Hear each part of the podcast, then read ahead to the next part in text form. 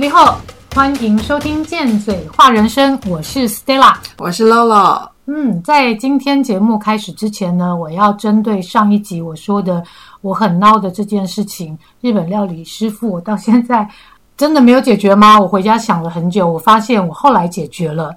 那我怎么解决的？就是在有一次我忍到有一次公司会议，也就是老板主管在的时候，我提出了一个问题。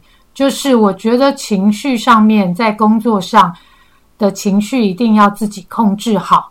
那厨房的情绪，或许大家都有自己嗯自己的想法啦。那大家都急，为了这间店好，我是希望说情绪不要发出来，不然厨房情绪给外场，外场的情绪难道要给客人吗？我就有提出这样的问题之后呢，全店对于情绪的控管上面就。有一个比较完美也完整的一个做法，所以后来大家在出餐的时候也就不会有太多的情绪。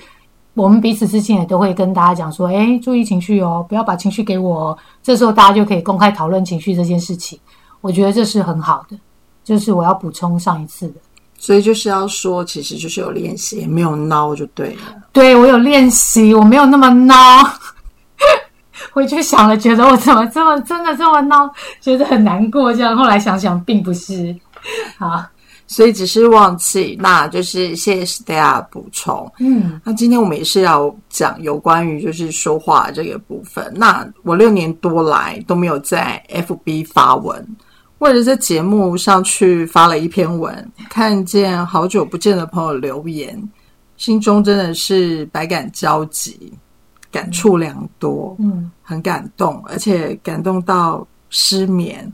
谢谢你们，这也是一种久违的关系。那你们想要什么关系？和谐、冷漠，点点点。想要什么关系？我觉得会决定要说出什么话。像我们在上班的时候，常常会为了求生存啊。然后就是上司、同事说的难听话，我们都会忍住，就是怕破坏关系。可是我们回到家，可能就会把气或者是口不遮拦，就是出在家人的身上。对，我们就常常对外人好，然后却对熟人肆无忌惮。嗯，真的是这样子。像我自己过去的沟通模式啊，惯常都是用尖酸刻薄，然后用那种 cos。但说久了，其实啊，自己很不舒服。我相信对方家人一定也很不舒服，就很像那个住在冰库里，然后冷气也可以不用开了。那一个契机点，就是有一次教会姐妹送我一本书，叫做《定义爱我的孩子》，作者是丹尼喜克。他采用了圣经里面约翰一书四章十八节里面说：“爱里没有惧怕。”爱既完全，就把惧怕除去。等一下，爱既完全是什么？就是如果那个爱是完完全全的话，就完全不会有任何的恐惧。嗯，因为恐惧里面是含着刑罚的。嗯，那你含着刑罚，就是会说啊，如果你不听我的话，我就要处罚你。对，这种就叫刑罚。嗯，或者是因为你知道圣经就会喜欢讲无条件的爱这件事情。嗯，而惧怕的人在爱里面没有得完全。我觉得这本书给了我很大的一个契机点，我就下了一个决定，要创造一个和谐的关系。那时候女儿上高中，她都不去上课，我又打又骂又威胁，关系越来越糟糕。有一次家里停电，女儿还以为我故意 不让她用电。你看你有多坏，但其实是我家跳电了。我开始转变。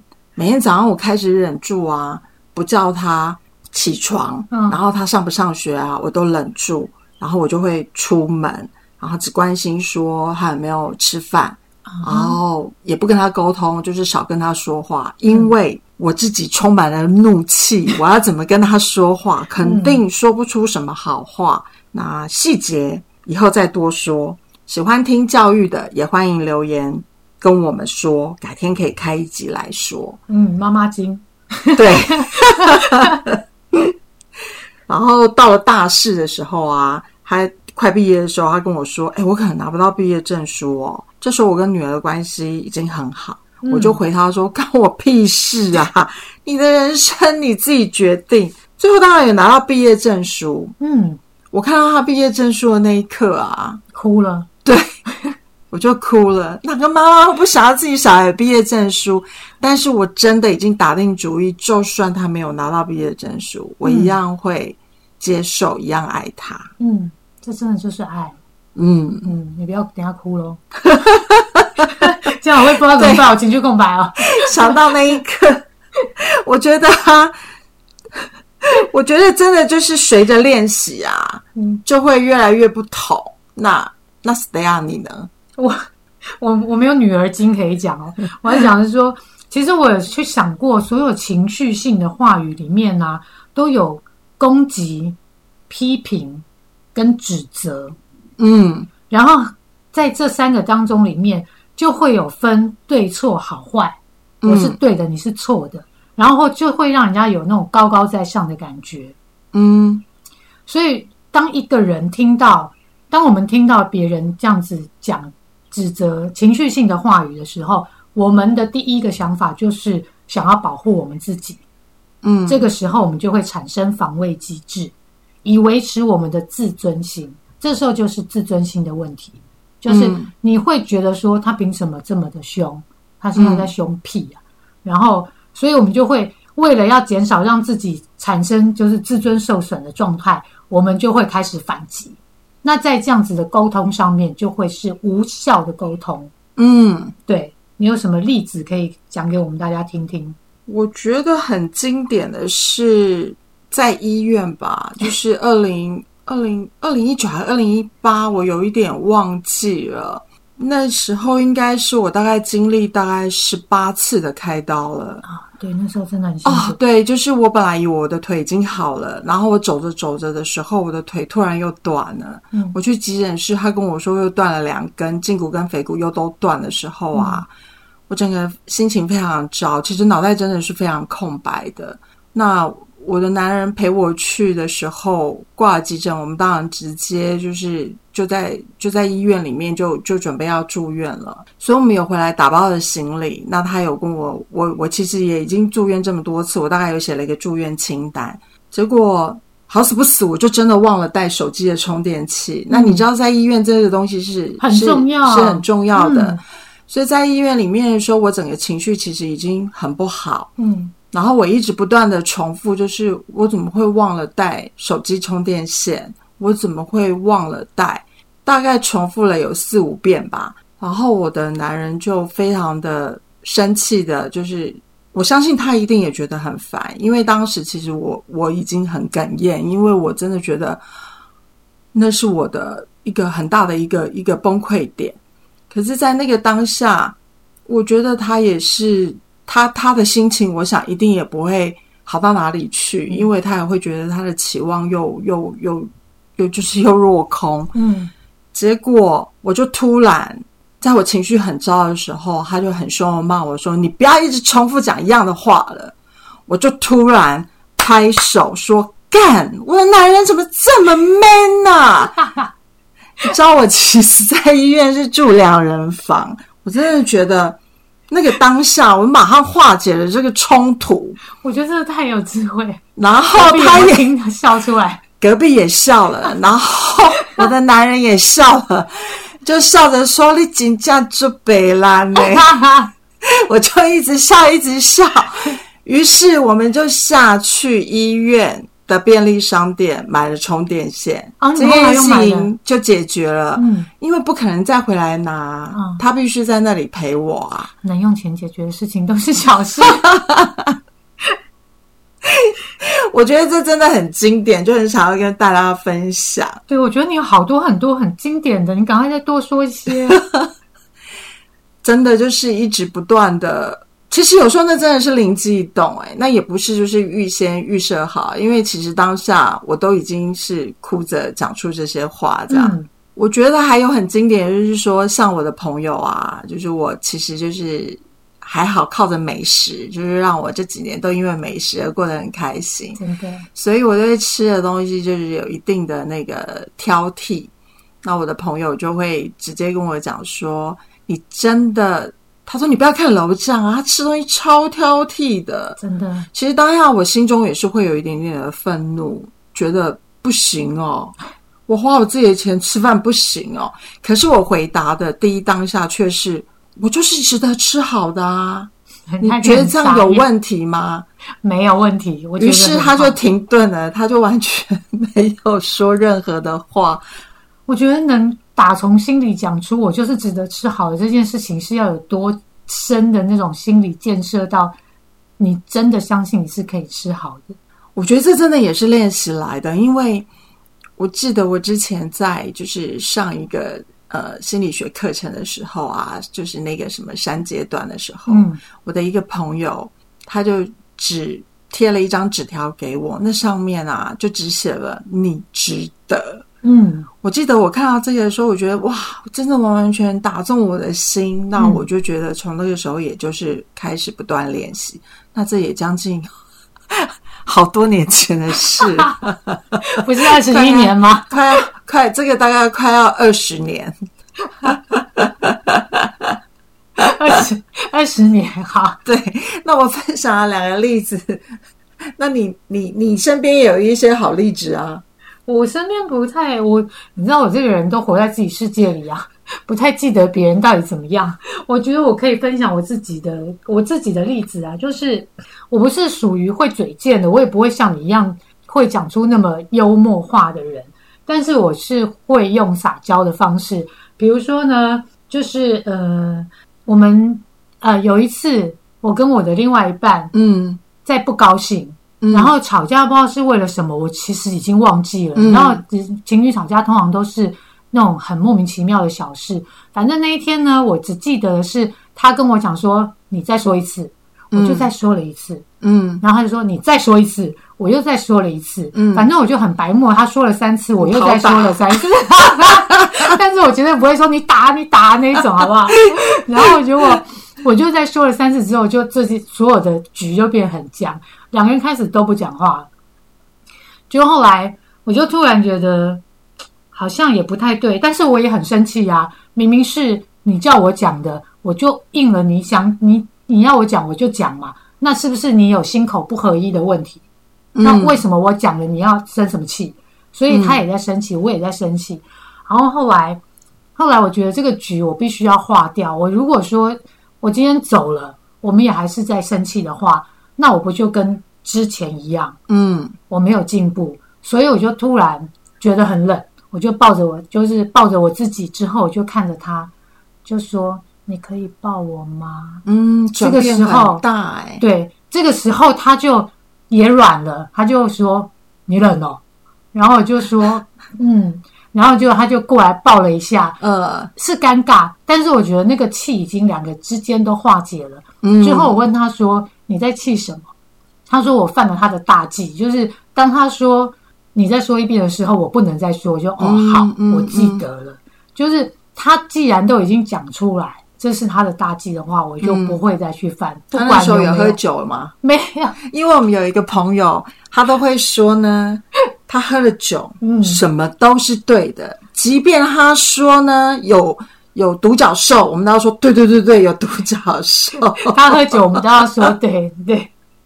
所以，所以有时候就是不管这件事情是不是事实，如果在那个当下，就是对，就是我也不用再去纠结他到底有没有心口合一这件事情。我并不一定，就是不可能每个人都一定会做到这么好。像我们有时候也是很爱讲别人坏话，嗯，对不对？我们也不可能每天都在心灵成长，所以就不用去纠结这件事情。我的目标就是，我们我要化解，那我要练习跟以往不同的方式，用以往不同的方式来做。我做到了，所以这是我的例子。我觉得我很替自己开心。嗯，我也觉得你改变很多。嗯，不然我通常都是属于那种比较强悍的。嗯，我后来真的有学习到要。给别人机会照顾我，嗯，后来我都有在练习，说我不会，我不懂，你可以帮我吗？嗯，对，或是别人去做了，我就我就忍住不要做，嗯，因为史黛亚在我的心目中，她一直是那个很 man 的、很 man 的女人，她是一个人可以拎拎几个高丽菜，十颗、二十颗高丽菜，一手十颗。不对，不是高丽菜，是大白菜。对，他还可以一次拎二十颗。他他真的，哎，我们好像在节目中都没有讲过我们认识多久哈。我们认识也将近快要二十年，对不对？对对，所以其实对基本上我们都有一些相互的，就是了解。那他真的就是转变非常的多，嗯，尤其是这几年，就是炸鸡店收起来之后，整个就啊，对，转变的对很多。以前他在垃圾店的时候，我如果给他一些什么建议，他都会说啊，你不懂啦，我就是在这个环境里，你不懂啦。对，因为你没办法明白的啦，你不懂啦。这个以以后可以再做一集，我那时候内心的纠结。就好像很多没有小孩的人，如果去跟人家讲小孩要怎么教的时候，别人会说你没有小孩，你懂什么？对，他会让人家觉得说你不在其位，你就不要去批评人家。就算你有小孩，你的小孩跟他小孩也不一样，你去跟人家讲那么多干嘛？所以其实这也是我们讲了嘴贱的双赢。如果你当下给了建议，对方。他如果已经明确表示他不想听，我觉得我们其实也就是可以尊重他，暂时就是先让他停留在那样子的位置，就等着那个时机点到来的时候，我们再做一些什么样的事情。对，这真的很重要。昨天才有朋友问过我，我才跟他讲说，就是如果说不是你自己说话方式的问题，大概要去回想你怎么样的态度跟别人讲，嗯，不要是我们刚刚讲的，就是用情绪性的。话语去跟人家讲的话，人家当然会起那个防卫机制，会觉得很不舒服。那如果说你确定你讲话的方式是对的，那别人有一些拒绝，或是别人还时间没到，他就会觉得不想听。那这种时候，我们就予以尊重，就是尊重，不要再讲了。而且，为什么你说的话别人一定要听？对，身为显示者，我都觉得别人讲话我一定要听，我都已经调整到就是。我讲话你不一定要听，你可以用你的想法。我觉得这是我听我看过所有显示者最成功的例子，就是你。我觉得，所以我才是为什么要把你找出来，就是这个原因，跟大家看一看怎么样叫做成功的显示者。好，请继续练习，还是练习？嗯，我在分，我刚刚突然也想到一个例子，就是像我刚出车祸的时候，就是就是都要坐轮椅回诊嘛。那坐轮椅的时候，就是。有时候就是呃朋友啊，或者是呃家人推着你的时候，他会跟你一般的那个进出的那个位置不一样。那在被推轮椅的时候，你真的会觉得头头很晕。比如说以如果说呃呃那个方向的角度，像通常如果说举例，比如说像坐捷运的话，我可能一进去门之后，我只要就是往右边看有位置，我就会往右边坐。基本上就是如果推轮椅的人呢，他他的。角度就不会是这个样子，嗯，他一定会就是转一个方向，他可能就把你绕了一圈。那这个时候呢，当下我都会觉得很愤怒，嗯，我会觉得就是你怎么都不体谅我？你不知道我生病了吗？啊，那那你怎么你怎么不体谅我？就是你不知道这样我会不舒服嘛？然后这样子我不 OK，那样不 OK，嗯。那当然，像我男人曾经这样推过我的时候，他也曾经跟我说：“那不然要怎么推？你如果想想看，今天换成是你来推的话，你是会用什么样的方式推？”当然就是以自己方便的方式去推啊。对，他说会有人推进去之后往前，然后再后退吗？就是对他来说，那也不是他走入正常的应有的一个模式，而且他突然后退，他也看不到后面的模式。嗯，我觉得这也是经过沟通出来。当我去站在他的角度想说，如果是我在。推着这个轮椅的时候，我去模仿了一下那个走路的方式，于是我就可以理解了。于是我们就开始有一个这样子的沟通模式，之后就会开始有一些些不同的转变。对，如果没有讲的话，大家比较不会站在对方的角度去想这件事情，就会不理解，然后就会变成争执。嗯嗯，然后我就想到我爸也是那时候在推他轮椅的时候，不过他的状况跟你是不一样。我爸是控制他。嗯，我不晓，就有可能就是你知道，我就直接讲，就是生病的人可能就会有一些受害者情节，他可能也是觉得说他自己生病了，我们必须要好好照顾他。那我们在比如说他，我们那时候有两个电梯，他甚至规定我要走哪一个电梯到地下室去，嗯，然后我就会觉得说，走这个电梯也会到，走那个电梯也会到，你为什么一定要一定要我？走哪一个电梯？我那时候觉得非常不解。这种感觉我非常懂。嗯，对，就对我来讲是那种受害者意识。然后后来我就，我那时候也是生气。然后因为你凶我，因为我爸凶我了，我就会觉得说我偏不要。嗯，对，但是我只有不要一次之后，我还是顺着他，就是他要哪一个，我下一次就会问他说：“你今天想走哪个电梯呀？”然后他就会说要走哪里，我就听他的，因为他就心里不太舒服的时候，我们就是顺着人家，我也是觉得很 OK。除非我自己心里也不舒服，我就会默默报复。我我还是很黑暗的。如果要听什么报复，可以听那个上一集。所以这就是我刚刚讲的，就是就会有时候生病，有时候真的就会会有那个，真的一定会有那个受害者情节，一定会有，就是能理解。对，所以你刚才讲那个轮椅，我就想说，我在推我爸的时候，我也是转了一圈才进练，就是对。这样对他们来讲，其实你刚刚讲，我也才想到说，哎，对耶，你们在原地旋转，你们是头晕的耶。嗯，我完全没想过这个问题，所以就是换位思考的重要性，这个东西从这么小的生活细节当中都可以去意识到，我觉得这真的是还蛮了不起。对，所以他如果把它运用在生活中很多的日常，你就会觉得对方。我我觉得我也很喜欢一句话，就是对方绝对不会故意是要让你不开心的，因为你不开心，他也不开心，他只是按照了他的一个一个一个人的模式去做了这件事情。对我以前都跟我妹妹讲说，那个工读生来讲，就是说客人今天是来吃饭的，他不是特地来我们这间店找茬的，所以当他有问题的时候，你一定要听他的问题，不要生气，解决他的问题才是重点。嗯，对。谁哪个客人会特特地来来你这间店找茬？不会啊，所以一定就是他有问题，他才会发脾气。所以情绪就是我们非常好认识自己的一个方式。嗯嗯，就是去觉察他这样子。那我再举一个例子，就是呃，这是最近才发生的事情，就是我们家男人拿了一盒蛋挞回来。嗯，我一看到那个蛋挞的样子，我就说，嗯，这蛋挞我不会吃哦。他就说没关系，他自己吃。星期六我有个朋友就是来我们家拜访我，我印象中我真的从来没有说过那蛋挞要给我朋友吃，因为我朋友都在做减糖一六八，嗯，从来就没有想过要留那个蛋挞给他吃。他一直不断的指责我，告诉我说那蛋挞是我说我要给我朋友吃，所以他才没有吃。我当下也是很生气，我就一直说我没有说，他一直说我有说，这样子循环了大概四五遍之后，我就看着他说：“好，那我们现在来重新认识一下，帮助我们重新认识。你会对一个你刚认识的女生说这样子的话吗？”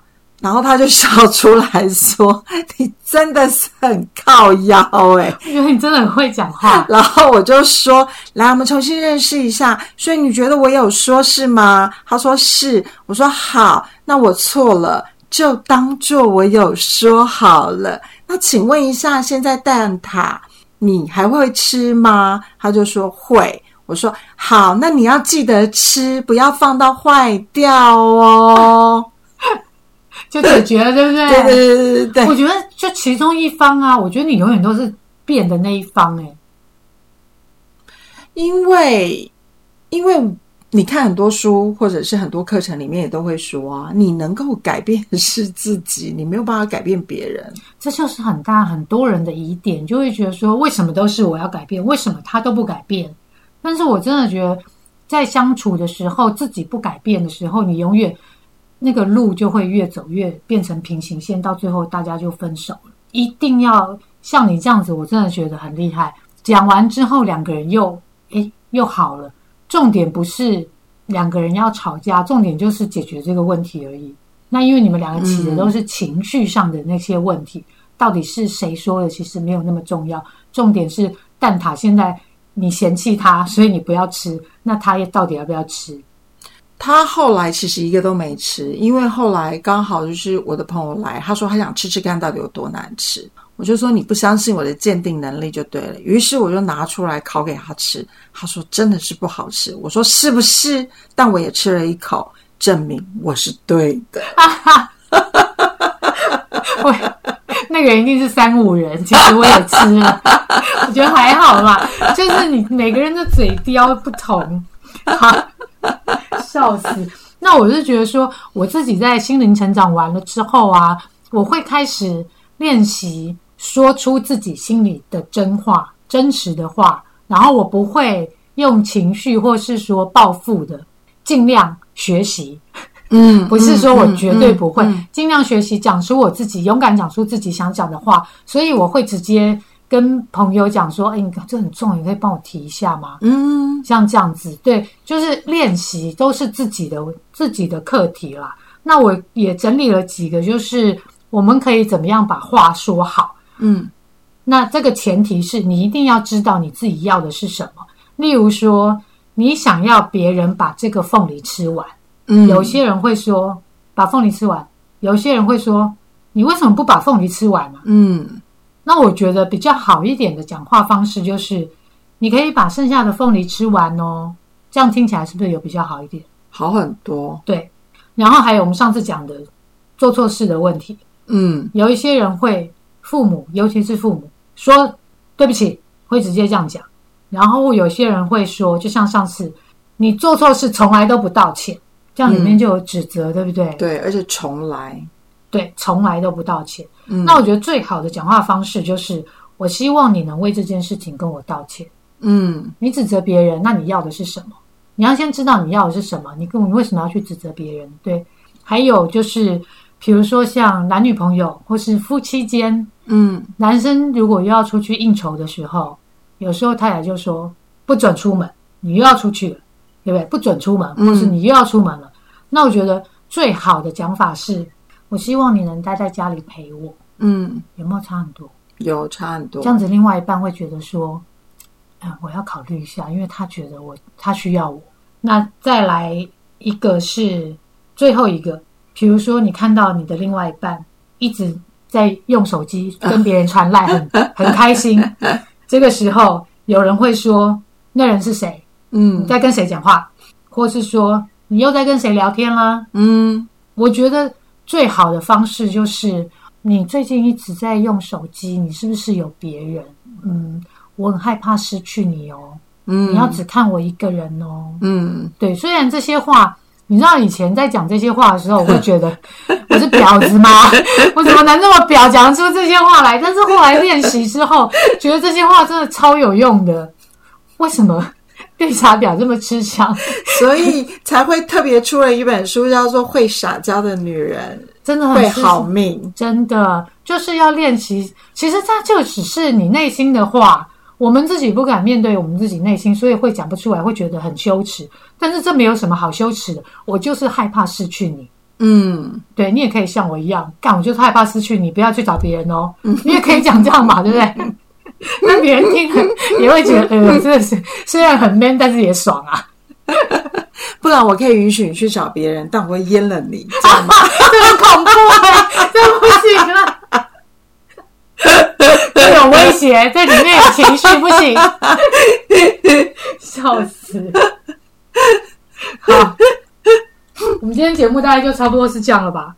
对，呃，但我还是要分享一下，我最近看一个韩种。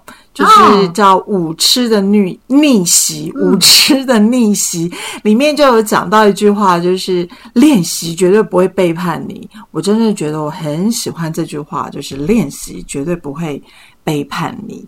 我们说的都是我们的经验跟观点，你也可以有你自己的。欢迎你留言跟我们说，反正我们也不一定会回。你别憋出病来，但如果是来变的，我们可就不一定想知道哦。